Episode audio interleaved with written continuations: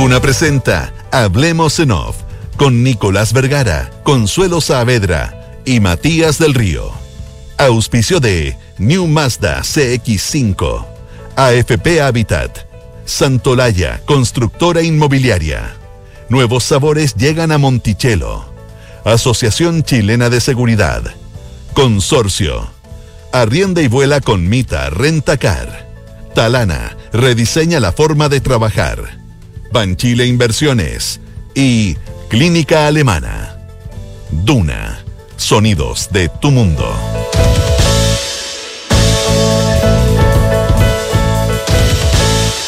Muy buenos días, ¿cómo están ustedes? 8 de la mañana con 6 minutos, junto a Matías del Río Consuelo Saavedra. Iniciamos una nueva edición de Volvemos a Nuestra Radio Duna este jueves 29 de julio del año 2022.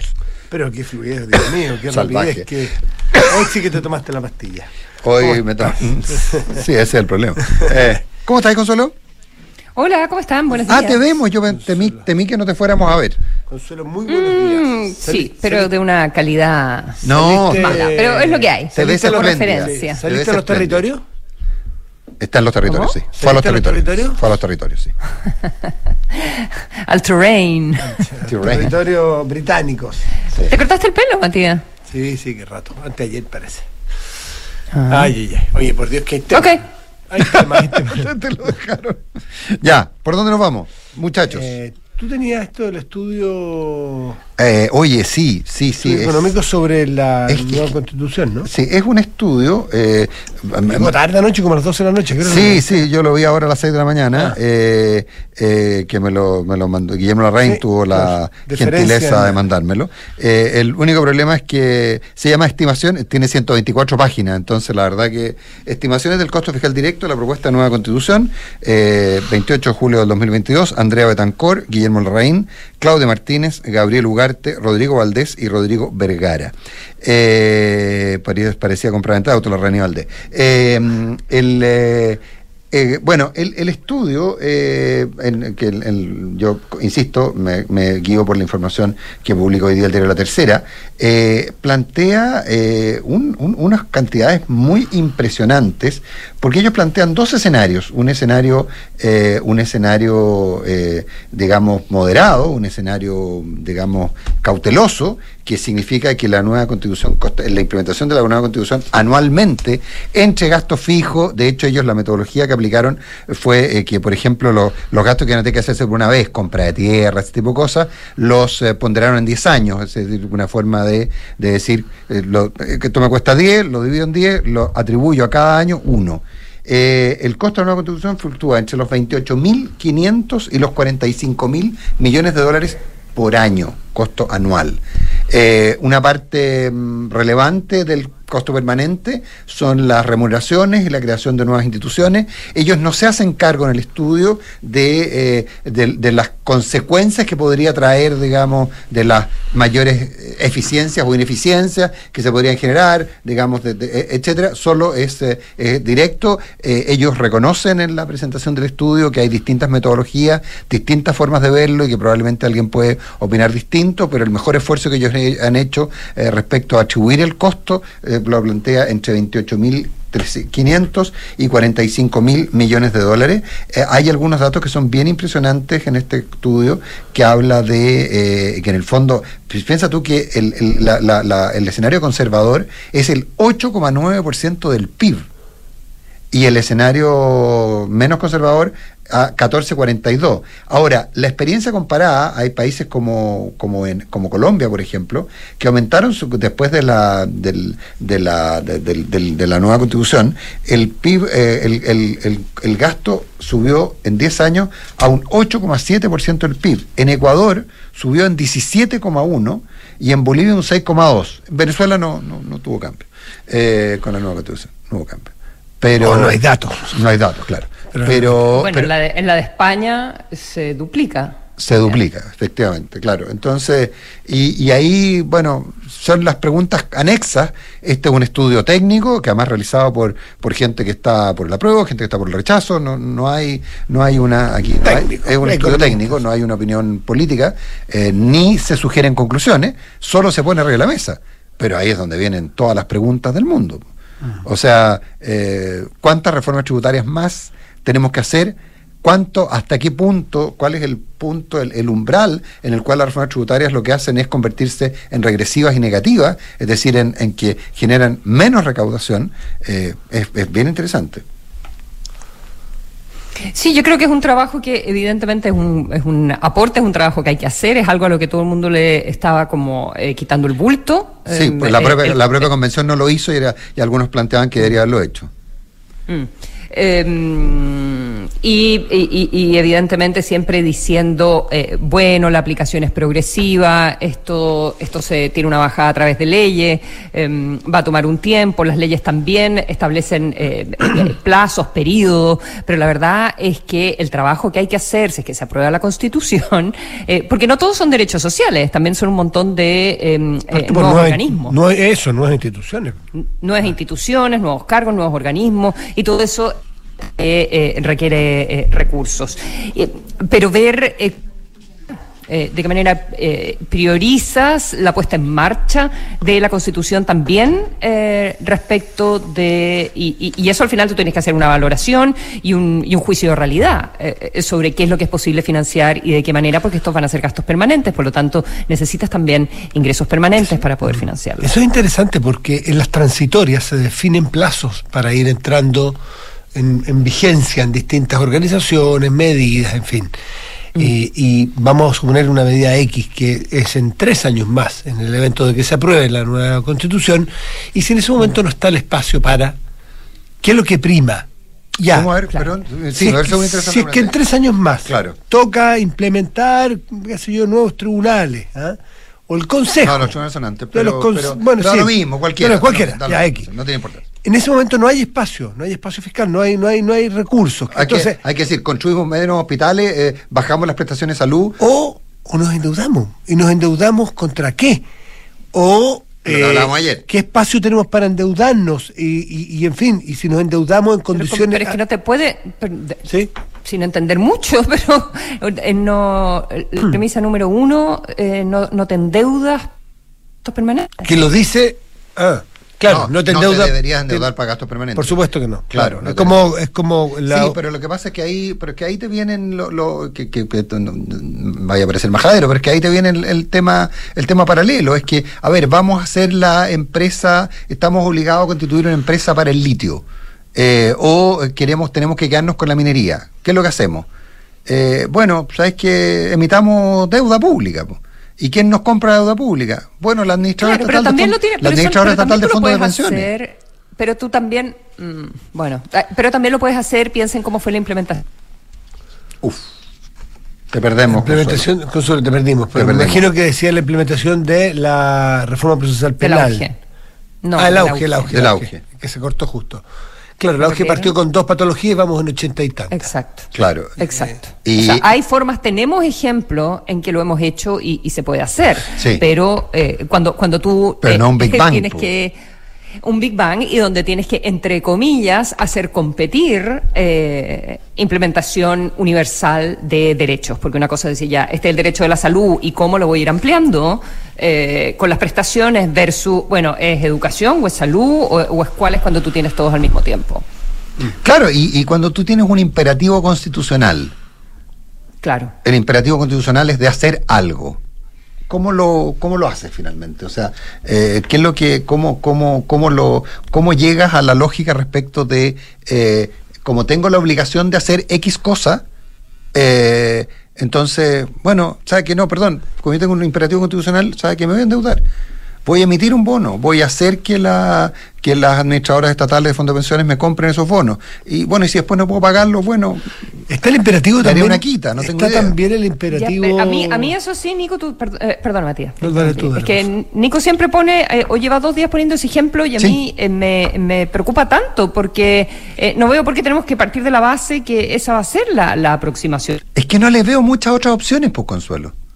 Si es que ese es el punto, está bien. Y yo, y yo, y yo dije, mi- yo El dije, gatillo, tú puedes poner gatillos de, de, eh, recuerdo proyectos de, Sí, el- de Valdés, el de- del exministro, Sí. donde se gatillan de acuerdo a los recursos que, eh, que va generando la economía eh, y de acuerdo a las eh, holguras fiscales.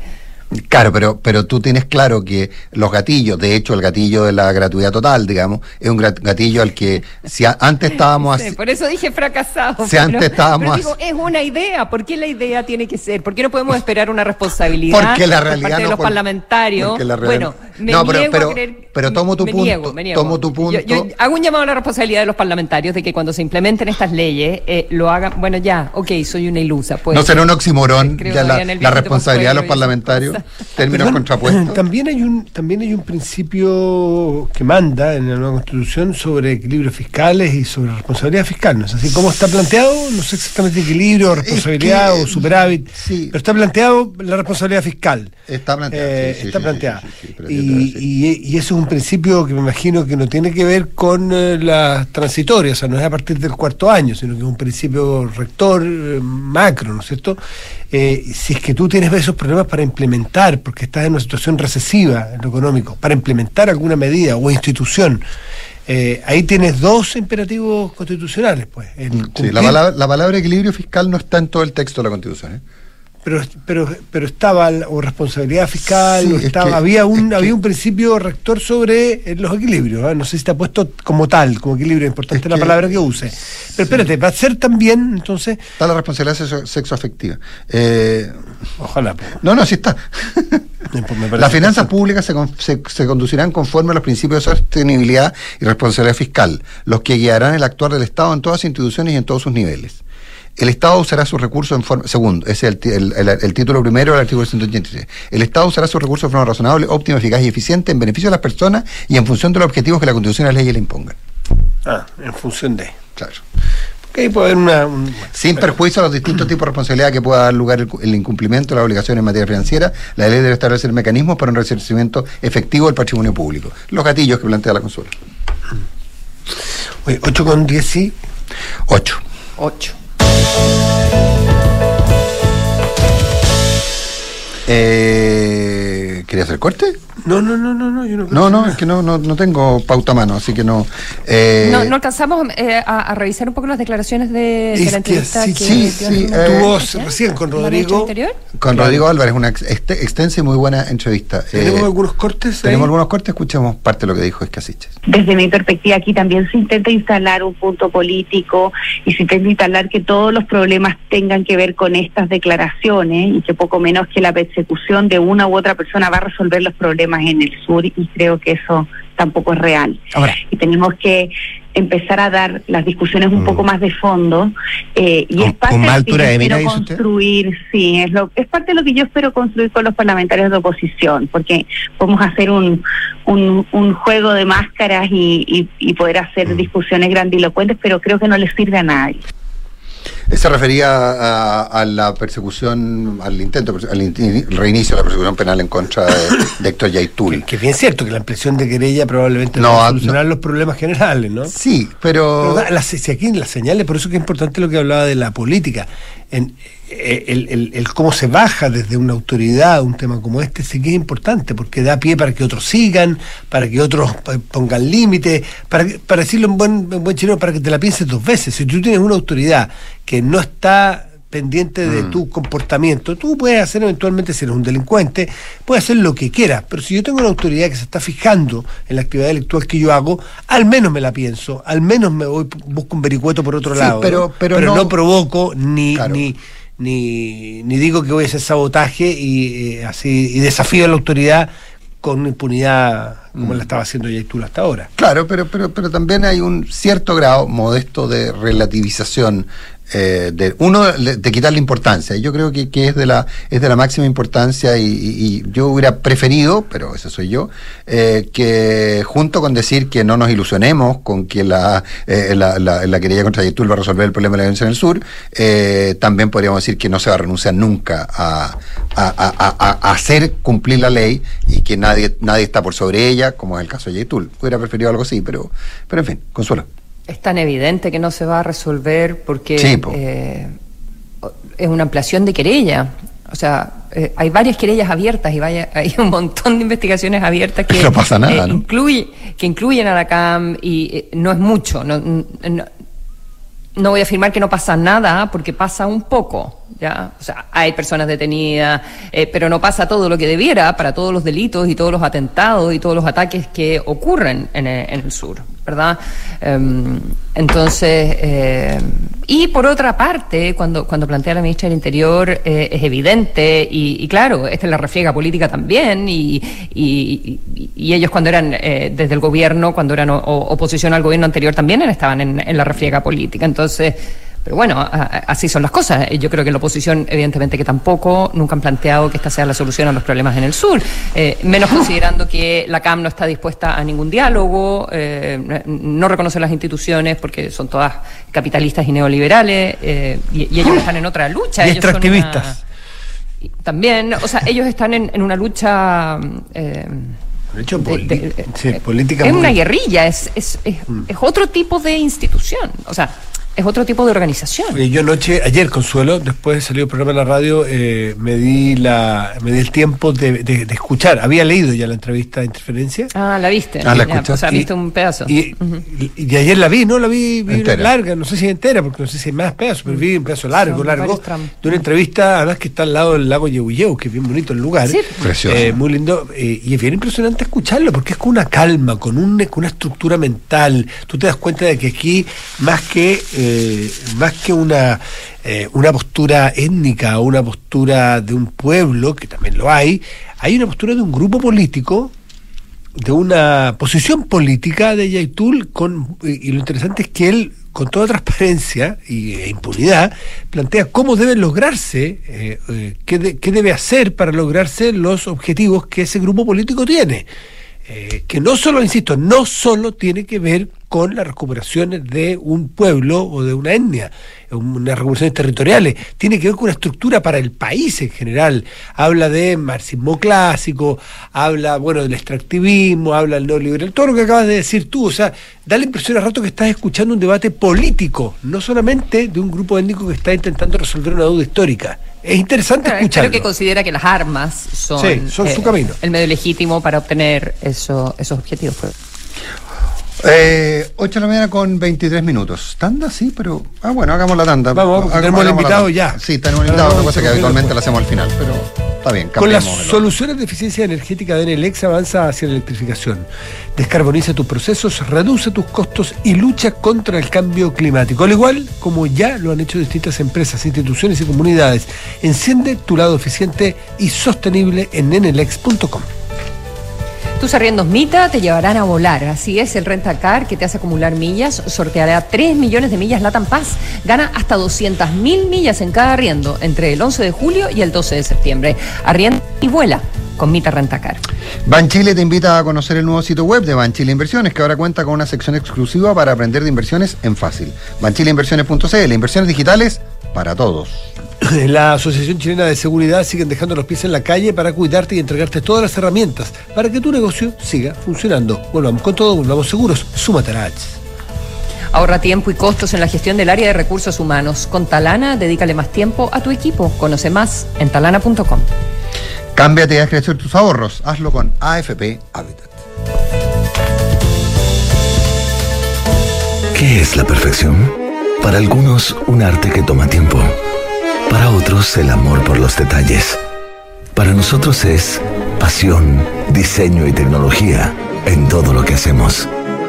10 años de innovación que trasciende en cada generación. New Mazda CX5, diseñado a la perfección. Descúbrelo en Mazda.cl.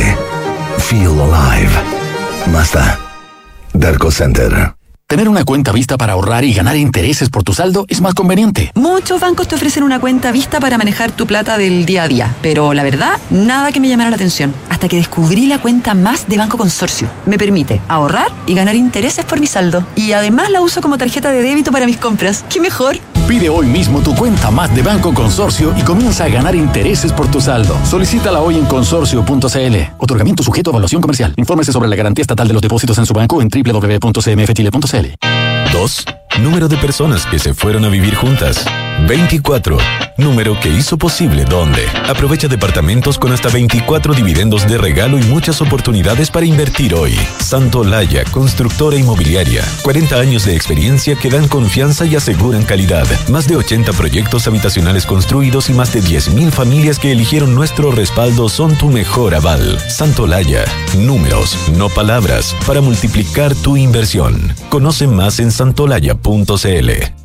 Hace unas semanas hice un cambio y desde que me vengo en visa a trabajar las cosas han mejorado. He mejorado mi estado físico, ando mucho más relajado y además he ahorrado plata. Porque en AFP Habitat creemos que los grandes cambios comienzan con decisiones simples. Cámbiate a Habitat y haz crecer tus ahorros con la AFP número uno en rentabilidad en todos los fondos desde el inicio de los multifondos. AFP Habitat, más de 40 años juntos haciendo crecer tus ahorros. Infórmese sobre la rentabilidad de su fondo de pensiones, las comisiones y la calidad de servicio de su AFP en el sitio web de la Superintendencia de Pensiones www.spensiones.cl. Digitaliza tu área de recursos humanos con Talana, la más completa y robusta plataforma para la gestión de personas. Ahorra tiempo y costos, gestiona los turnos de tu equipo, firma digitalmente, calcula remuneraciones, establece y cumple objetivos y encuentra el talento ideal para tu empresa. Todo desde un solo lugar. Únete a las miles de empresas que ya han digitalizado su área de recursos humanos con Talana. Conoce más en talana.com. Con Mita Arrienda y... Vuela con Mita, vuela, vuela. Ahora tus arriendos Mita te llevarán a volar porque somos el único rentacar que te hace acumular millas Latam Paz. Con Mita Arrienda y... Vuela con Mita, vuela, vuela. Así es, arrienda tu auto y podrás ganar 50, 100 o 200 mil millas Latam Paz en tus arriendos entre julio y septiembre. Con Mita Arrienda y... Vuela con Mita, vuela, vuela. Mita, elige tu destino, nosotros te llevamos. Mita.cl La experiencia y calidad del Hospital del Trabajador H. Para ti, para todos. Contamos con un equipo médico de excelencia con más de 30 especialidades y la mejor tecnología a tu alcance. Para pacientes FONASA y ISAPRE, agenda tu hora en hospitaldeltrabajador.cl. Hospital del Trabajador H. 50 años comprometidos con tu salud. Las mutualidades empleadores son fiscalizadas por la Superintendencia de Seguridad Social www.suceso.cl. Los reyes del disco y funk están de regreso. Urban on Fire Experience, Fit All McKay. Sábado 5 de noviembre, 21 horas, Gran Arena Montitelo. Entradas por topticket.cl. Erwin on Fire Experience, Fit All McKay. No vas a parar de bailar. La entretención está en granarenamonticello.cl. El compromiso con el medio ambiente es parte de las inversiones responsables. En Banchile, Administradora General de Fondos SA, nos hemos comprometido con ellas al adherir a los principios de inversión responsables, que promueven un sistema financiero global económicamente eficiente y sostenible, que en el largo plazo beneficia tanto al medio ambiente como a la sociedad en conjunto. Conocen nuestra oferta de productos ESG en banchileinversiones.cl. Hola papá. ¿Aló, hija? ¿Ya llegaron a la playa? Seguimos en camino, ¿todo bien? Sí, es que vamos a salir con la Cami y quería preguntarte cómo se pone la alarma nueva. Es súper fácil. Ingresa a la app MyVerisur y pulsa el botón Activar modo total. Buenísimo. Oye, ¿y van a salir solas? No, quédate tranquilo, vamos con Guardián Verisur. Ah, ya, pásenlo bien. Al contratar tu alarma Cero Visión, obtén el servicio Guardián Verisur. Al realizar un trayecto a solas, activa la función Acompáñame. Recibiremos señales periódicas con tu ubicación y en caso de no confirmar tu llegada, activamos el protocolo de emergencia. Activa Verisur, activa tu tranquilidad. Hablemos en off. Nicolás Vergara, Consuelo Saavedra y Matías del Río están en Duna.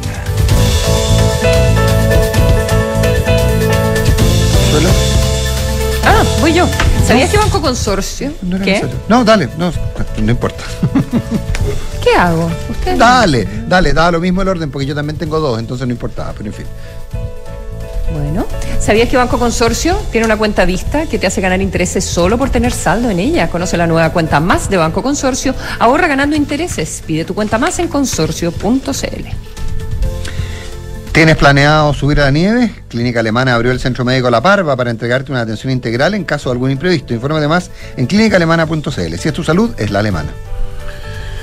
Y nuevo Mazda CX5, 10 años de diseño a la perfección. Conoce más en Mazda.cl y en Derco Center. Porque un buen inversionista busca números y no palabras. Decídete hoy por un departamento Santolaya. No te lo pierdas, unidades con descuentos de hasta 17%. Las noches en Monticello son para vivirlas con los reyes del disco y el funk. Disfruta una experiencia única el próximo sábado 5 de noviembre con todos los éxitos de Wind and Fire. Experience Fit All McKays. Monticello, apuesto, te va a gustar. 8 de la mañana con 30 minutos. Está con nosotros eh, en el estudio don Sergio Mico, eh, ex director del INDH, ex consejero también. Eh, no, sigo de consejero elegido por los decanos y decanos de Derecho. ¿Y eso hasta cuánto dura eso? Lamentablemente tres años más. ¿Pero por qué lamentablemente? ¿Ah? Eh, Entramos directo ya, o sea. Yo, yo- Mira, en un momento que nos reíamos empezaron a salir memes cuál era el mejor clima laboral en Chile, si el del Tribunal Constitucional o el del Instituto Nacional de Derechos Humanos. Yo, yo, yo quiero hacer una, yo quiero hacer una aclaración que, que siempre hago en estos casos. Eh, yo conozco hace muchos años y, y me, me considero amigo de Sergio Mico, lo he planteado en cada oportunidad en que me ha tocado mencionar su participación. Intento separar los roles, pero para que nadie diga que, que aquí está todo arreglado. Que los han visto juntos alguna vez tomando un café. Claro, y, y ha sido más de una vez, y más de unas cuantas veces. Eh, Eh, bienvenido, bienvenido. Saludemos Hola, primero hola, a- Consuelo, hola Matías también. Un gusto verte. eh, ¿tú sigues como consejero y has- te ha tocado volver? Eh, sí, claro, al consejo. Hemos tenido un consejo. Todos los lunes nos juntamos. ¿Y, y, y cuál ha sido el trato? El, el- el- ¿Cuál ha sido No, la...? respetuoso, es respetuoso. Obviamente es una situación tensa. El instituto finalmente fue presa también de la polarización política, social y la crisis de las instituciones ya en el país y eso llegó al Consejo muy tempranamente. Sergio, yo, bueno, hoy día habrías cumplido los tres años, eh. ¿verdad? Como, como presidente. Hoy día terminaba el periodo. Hoy día. el 29 Así de es. julio, si no me equivoco. Esa es la razón. Eh, Hoy día a las 3 de la tarde. Ya. Em, yo, yo cuando, y, lo dije acá en la radio, entonces eh, quisiera, quisiera entender bien qué es lo que dice la ley y también cómo, cómo lo ves tú. Em, ¿Por qué en un organismo colegiado, más allá de las circunstancias que lo, que lo vamos a, conversar, evidentemente, y también em, de, de- cuánto, cuánto rayado de pintura queda en el instituto respecto de, su acción a futuro. Pero ¿por qué o, o si, si se podía eh, sacar por adelantado, o sea, como un, un voto de decir, bueno, hay una nueva conformación del Consejo, sacamos a, quien lo está presidiendo porque esto es un acuerdo que toma el Consejo. ¿Por, por qué eso, a tu juicio, no se debía o no se podía hacer? Mira, eh, nuestro consejo, del, nuestro reglamento del consejo se pone en la hipótesis de si el director o directora lo está haciendo muy mal, puede ser destituido, removido por siete votos, es decir, de 11 consejeros, siete se tienen que poner de acuerdo. Hace tres semanas atrás yo recibí una carta firmada por cinco consejeros y consejeras que ya estaban en el ejercicio de sus cargos. Era la primera sesión cuando me presentaron la solicitud de renuncia inmediata y me señalaron, yo pregunté, bueno, había un sexto consejero que había sido nombrado por el presidente de la República y yo pregunté, ¿él está también de acuerdo con esta solicitud de renuncia inmediata? Me dijeron que sí.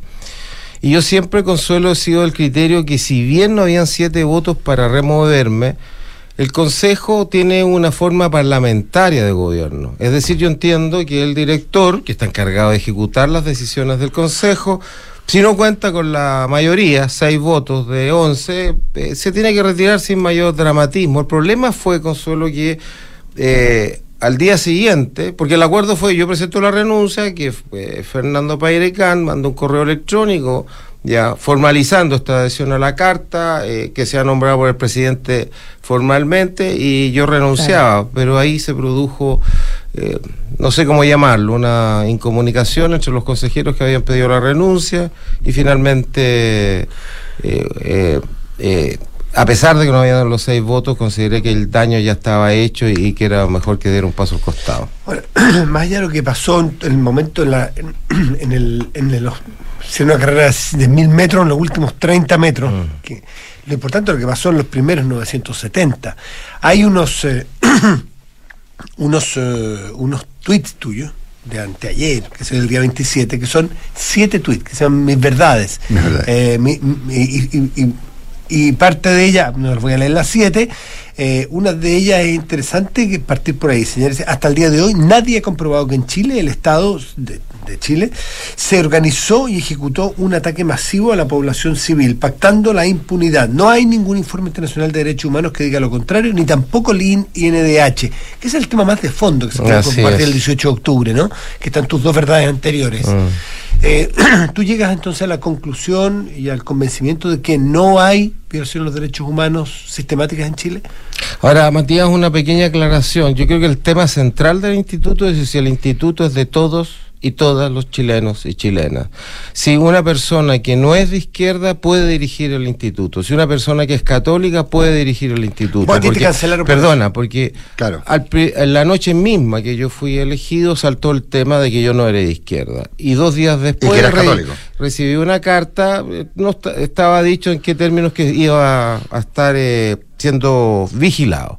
Y de hecho, Constanza Valdés, que es la nueva consejera, que es de lejos la que yo más respeto, ella cuando me pide la renuncia a través de redes sociales dice, porque Mico tiene planteamiento en materia de derechos sexuales y reproductivos que no comparto. Bueno, entonces yo te diría, ese es el núcleo central. Ahora, lo segundo, porque ese es un tema que venía de antes, pero tú bien dices. Eh, que tú entraste en el otro tema y quedas con la convicción de que si no eres de izquierda, no puedes pertenecer. Así, yo lo voy a decir en otros términos. Nunca más se puede discutir como en las, están las actas del 8 de, agosto del 2019 que una persona, porque sus convicciones filosóficas o religiosas, no puede ser director del instituto. Nunca más. Ya, eso es lo primero. Lo segundo, pero bien dices tú, eh, esto es un problema permanente, pero nos reventó en la cara literalmente el 18 de octubre. ¿Y ahí qué pasó? Lo que pasó es que eran tales los niveles de violencia política que yo consideré y considero que nuestra democracia estaba en riesgo.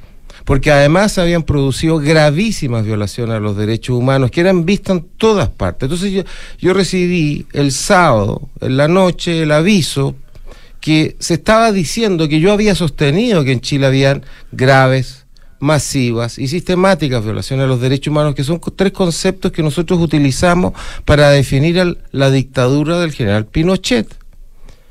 Entonces, eh, al día siguiente yo declaré lo siguiente, que no había antecedentes hasta ese momento, y considero que hasta el día de hoy no lo hay, de que acá el Ejecutivo organizó, planificó y ejecutó un ataque masivo a la población civil, ¿ya? Pactando la impunidad, lo cual también comprometía a la Fiscalía al Poder Judicial. Eh, ningún organismo internacional de derechos humanos, ni el INDH, por cierto, hasta el día de hoy, que fueron sistemáticas, pero eso eh, literalmente también me reventó en la cara, eh, porque primero había gente que legítimamente decía, no, es tal lo que está ocurriendo que hay violaciones sistemáticas, eso lo respeto yo, pero por otro lado, lo que respeto bastante menos es que yo me interpuse a una estrategia política, un diagnóstico que se estaba ejecutando en ese momento, que claramente iba en la línea de decir acá hay una democracia que dejó de ser democracia. Y cuando uno afirma eso, bueno, a las no democracias se les denuncia, se les, condena y se sacan. Y eso para mí era gravísimo como director del instituto, porque cuando caen las democracias la primera víctima son los derechos humanos casi de cualquier signo. ¿Consuelo? Eh, eh, sí, que por, que por otro lado, em, mi opinión es que, es que, eh, es que durante tu presidencia eh, y, en particular con las dificultades del estallido social, eh, jugaste un, un, rol para los dos lados, porque, eh, porque también estuvieron en la calle, estuvieron acreditando todo lo que pasó con las personas, toda la situación de la gente que perdió los ojos, defendiendo a, la gente que estaba detenida. Entonces, al final era una figura que era muy complicada para, para ambas interpretaciones del estallido, para ambos lados.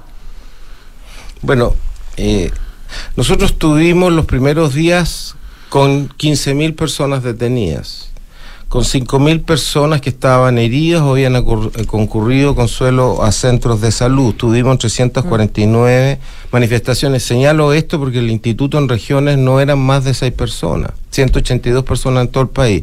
Y claro, adquirimos una relevancia muy grande. Entonces lo que decía el instituto era como la verdad de lo que estaba ocurriendo.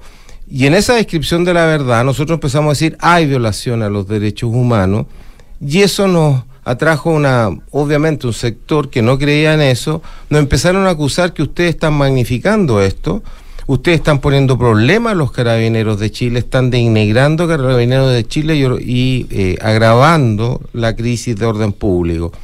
Y por otro lado, con la actitud mía como director que atenciona, hay Carlos Frontaura, Branislav Mar, Eliseo Sebastián Donoso, Cristian Pirtusé y Eduardo Zafirio, éramos una ma- mayoría de derecha, centro izquierda, eh, que dijimos que no habían violaciones sistemáticas a los derechos humanos, ya nos opusimos, tratamos de sacar el 15 de noviembre y fracasamos, ¿ah? Una declaración un- unánime condenando la violencia y diciendo que el Estado y el orden público eran fundamentales en ese momento. El Consejo del INH no tuvo- No no- hubo consenso. No hubo consenso No hubo para consenso. decir que, que, la, que, que- para que condenar la, la, violencia. violencia y que el respeto al orden público y el Estado democrático era clave. Ustedes se recuerdan lo que estaba ocurriendo el 12, 13 y 14. Entonces, y ahí nos gan- granjeamos, perdón, una animadversión de un sector de la izquierda más radical y yo les ruego que vean, bueno, las redes sociales son clarísimas, cómo esos dos grandes mundos eh, han atacado al instituto. Mm. Uno podría suponer que al cambiar las mayorías al interior del Consejo del INH, el INH cambiara de criterio y dijera que en Chile sí se violaron sistemáticamente los derechos humanos. Eh, ciertamente. Y est- eso estaría dentro de la legitimidad de nuestras decisiones. Eh, acá la clave es si, hay, si, Ahora, pero si aparecen nuevos antecedentes. No, pero, pero con, Eh, con la- obviamente no, pero el con la misma, no, pero con la misma información disponible. Pues, Ah, hay, hay- cuando se votó, en, en el caso de los delitos de lesa humanidad, que no es exactamente igual, hubo hu- seis eh, consejeros y consejeras, eh, cinco, perdón, que dijeron que a, a su criterio se cometieron delitos de lesa humanidad de acuerdo a la ley chilena y los otros seis, donde estaba la actual mayoría, la ex mayoría, eh, dijimos que no. Ahora, más que hablar de lo que, que, por cierto hay que hacerlo y probablemente vamos a volver sobre ello, pero, también hay que pensar en el futuro del INDH en términos de lo relevante que es la defensa de los derechos humanos en cualquier condición. Eh, la ley orgánica define al INDH como una corporación autónoma de derecho público, dice que a diferencia de otras, instituciones públicas, el INDH no está bajo la autoridad del Poder Ejecutivo, eh, es decir, es, es completamente autónomo y, lo, y está destinado a promover y proteger los derechos humanos de todas las personas que habitan en Chile, establecidos en las normas constitucionales y legales. Eh, sin embargo, parece que esto es un poquito bastante declarativo en función de, de lo que tú planteas, eh, por ejemplo, que podría cambiarse un criterio a partir de que cambian las mayorías políticas. Y yo recuerdo que la primera directora del INDH, Leonela Fríes, eh, fue directora de su fundación y luego, cuando cumplió su periodo, se convirtió en subsecretaria de Derechos Humanos del gobierno del presidente Bachelet en 2016. O sea, básicamente es bastante declarativo este tema de la autonomía y la independencia, porque finalmente daría la impresión que hay eh, vasos comunicantes entre Ejecutivo y entre Ejecutivo y, y INDH por un lado, y por otro lado que las decisiones son bastante más políticas que eh, centradas en la sola defensa de los derechos humanos. Bueno, eh, en el caso que tú citas, evidentemente hay un vacío legal. Eso tampoco nunca más puede volver a ocurrir. Es decir, que el director, imagínense que yo estoy como director fiscalizando a un gobierno, termino mi mandato y el día siguiente me voy al gobierno. Eso no puede ser nomás, punto. Y ahí hay un tema legal, claramente. Bueno, eso es lo Pero, que- primero. pero no hay incompatibilidad legal, aclaremos. digamos. Claro, no Debería hay- legislarse en la materia. Ah, eso, y- incompatible. Claro, ya. Eh, eso es lo primero. Lo, lo segundo es que la clave del instituto, a pesar de todos sus problemas, es que es dirigido no por un órgano unipersonal como lo establece la nueva constitución, el proyecto de ley de nueva constitución, sino que es colegiado y además... Esto es muy importante. A mí me eligieron los decanos y decanas de derecho. Hay cuatro personas que fueron elegidas por la Cámara de Diputados y el Senado. Y hay cuatro más que fueron elegidos por organismos de derechos humanos. Y hay dos que fueron, uno elegido por la expresidenta Bachelet y otro por el expresidente eh, Sebastián Piñera. Y por altos quórum.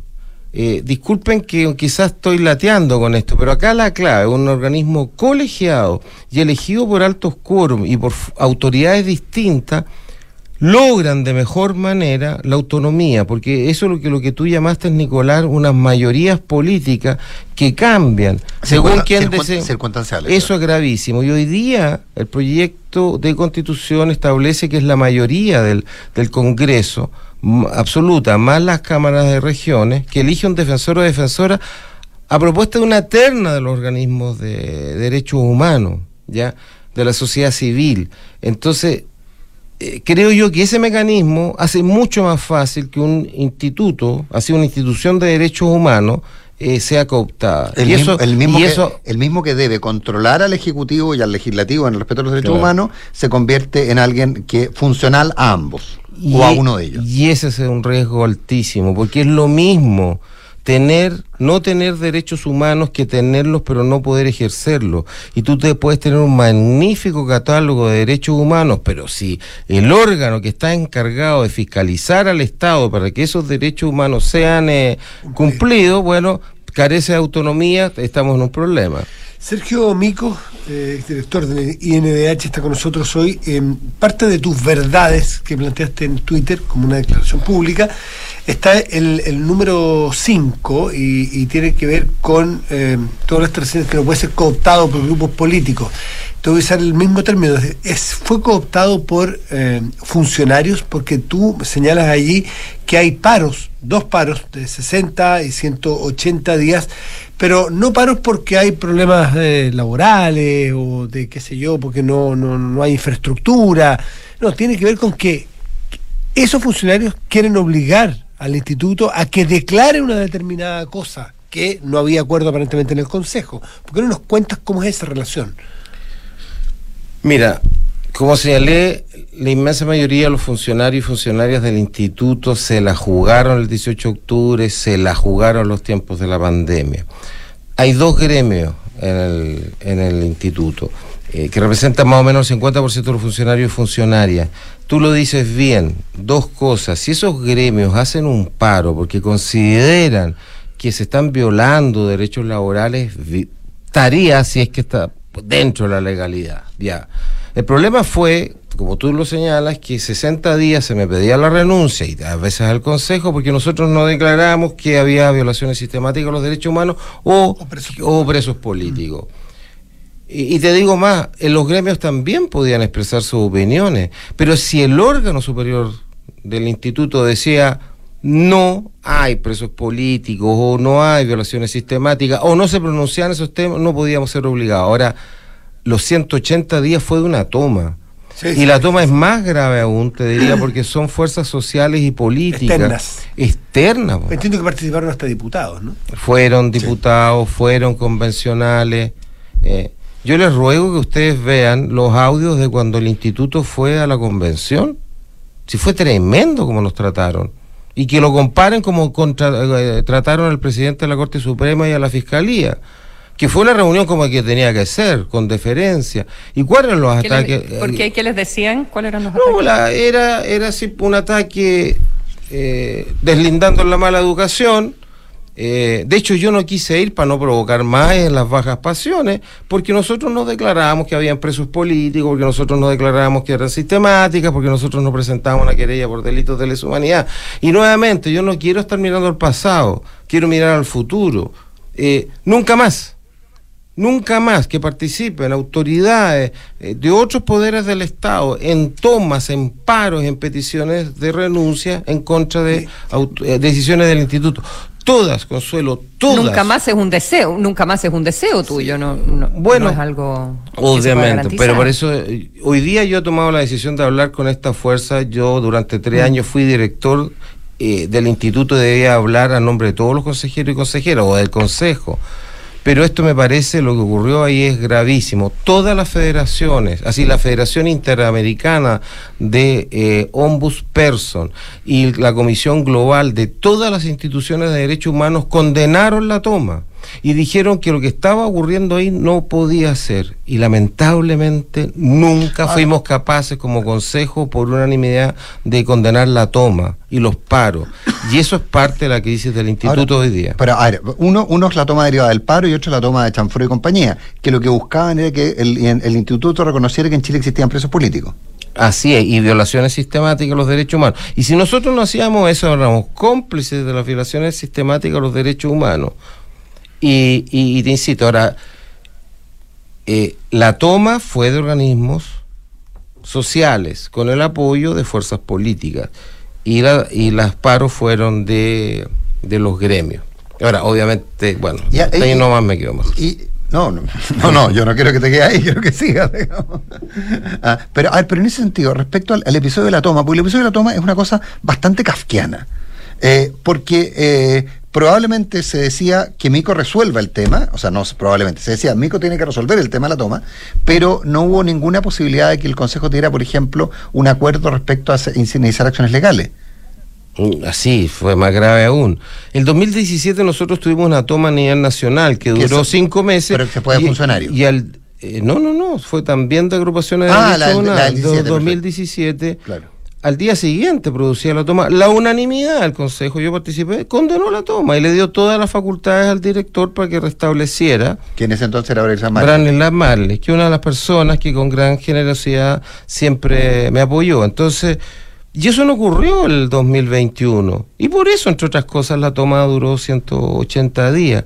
Entonces también hay una responsabilidad de un cierto sector del Consejo en esta incapacidad de defender la autonomía. Y nuevamente digo, esto nunca más puede volver a ocurrir. Sergio Mico, planteaste en una entrevista que te vi ayer, eh, que te hizo con Santa María, eh, y que le habías hecho en pauta antes, en realidad, que dijiste que en su momento tú fuiste testigo de un grupo que se encaminaba al Palacio de la Moneda a tomársela. ¿Nos puedes contar eh, tu testimonio? Yo quiero adelantar que después de mis siete verdades vienen las siete indignidades. Porque yo estoy súper sorprendido.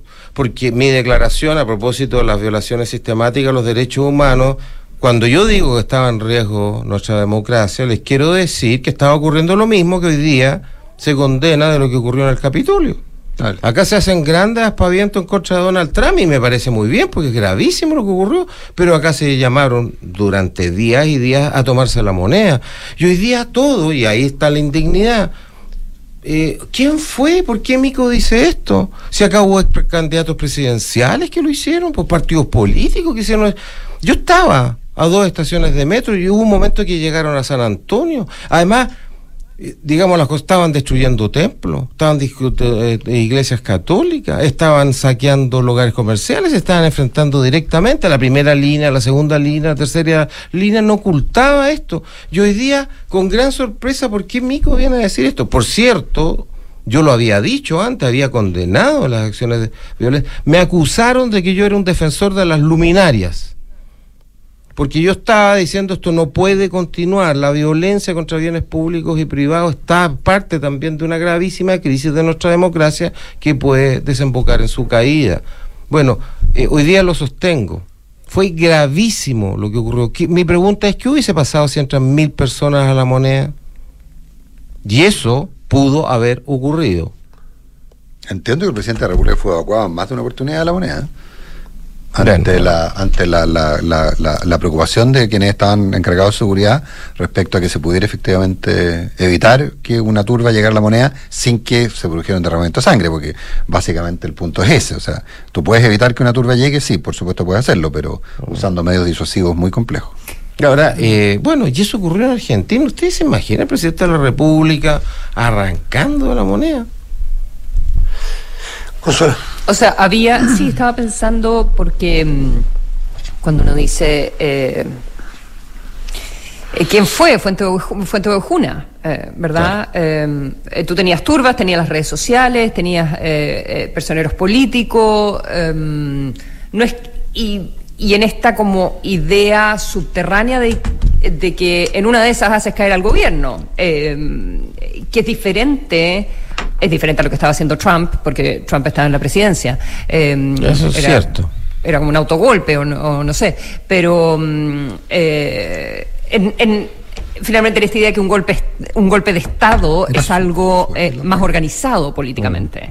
Ahí, ahí, Consuelo, quiero señalar que hay que distinguir. ¿no? Disculpe, Mm. soy profesor de teoría política y ciencia política, No, se pero agradece. hay eh, en la democracia hay mecanismos institucionales para hacer valer la responsabilidad política. Si había un grupo de parlamentarios, de diputados que consideraban que habían violaciones sistemáticas a los derechos humanos, podían, y eso ocurrió, presentar una acusación constitucional. Y múltiples querellas, además. Ya.